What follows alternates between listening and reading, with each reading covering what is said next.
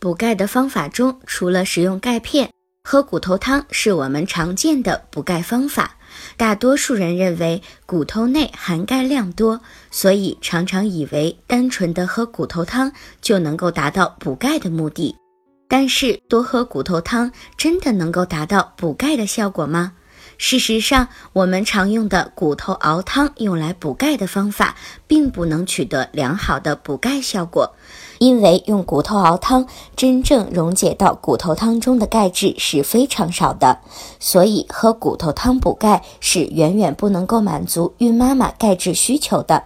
正确的补钙方法应该是多以食物补钙为主，孕妈妈需要摄取适量的鱼、虾、蛋、奶。豆制品来补充钙质，另外还需要配上钙片的摄取，这样补钙的效果会更好。